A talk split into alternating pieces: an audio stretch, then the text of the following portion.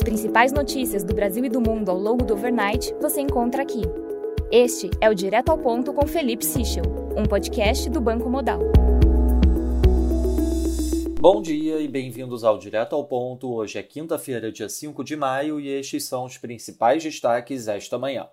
Começando pelo Brasil, a proeminência fica com a decisão do Copom de ontem, que elevou a taxa Selic em um ponto percentual para 12,75%, conforme o esperado.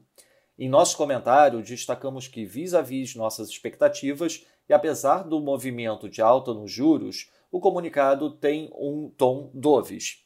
O comitê, mesmo ao reconhecer riscos inflacionários, também adiciona a atividade como um risco baixista exclui 2022 do ano calendário de política monetária e indica redução no ritmo de alta. Dado que nossas projeções de inflação se encontram acima do divulgado pela autoridade monetária e compiladas no Boletim Focus, reforçamos a perspectiva de aperto monetário adicional e um cenário complexo para a convergência da inflação à meta. Em relação ao Auxílio Brasil, o Senado aprovou a MP que garante o pagamento mínimo de 400 reais mensais para beneficiários do programa. O texto foi aprovado de forma simbólica e será enviado para sanção presidencial. Em relação a servidores públicos, os delegados da Polícia Federal subiram um tom e, em nota divulgada ontem, anunciaram que vão pedir a renúncia do ministro da Justiça, Anderson Torres. A indicação se dá após o presidente Bolsonaro confirmar um reajuste linear a todo o funcionalismo, sem a menção à reestruturação das carreiras policiais da União, com aumento de salário acima da inflação.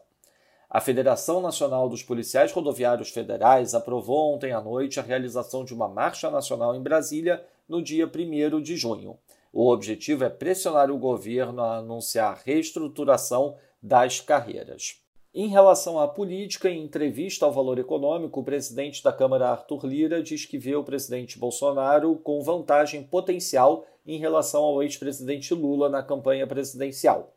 Ele acredita em uma virada das pesquisas de intenção de voto dentro das próximas semanas. Passando para o setor internacional, no Reino Unido, o Services PMI final teve leitura de 58,9, acima da leitura flash 58,3.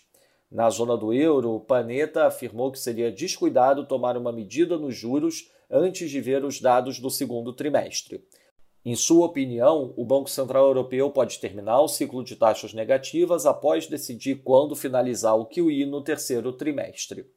Na Alemanha, a leitura de Factory Orders de março teve variação negativa de menos 4,7% mês a mês, significativamente abaixo do esperado menos 1,1%.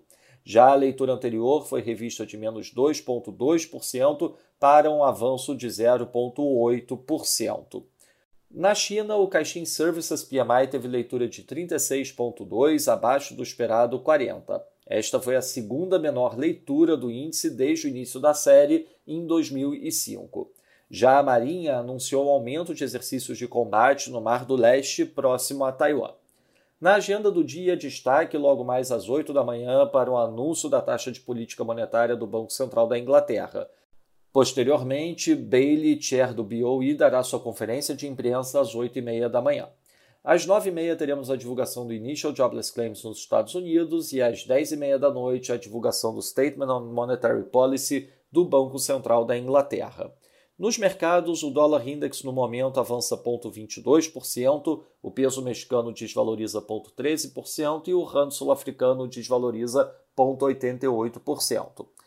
No mercado de juros, o título americano de 2 anos abre 3 basis points, enquanto o título de 10 anos abre 2 basis points. Já no mercado de juros europeu, o Bund título alemão de 10 anos abre 1 basis point. No mercado de ações, o S&P futuro cai 0,58%, enquanto o DAX avança 1,41%.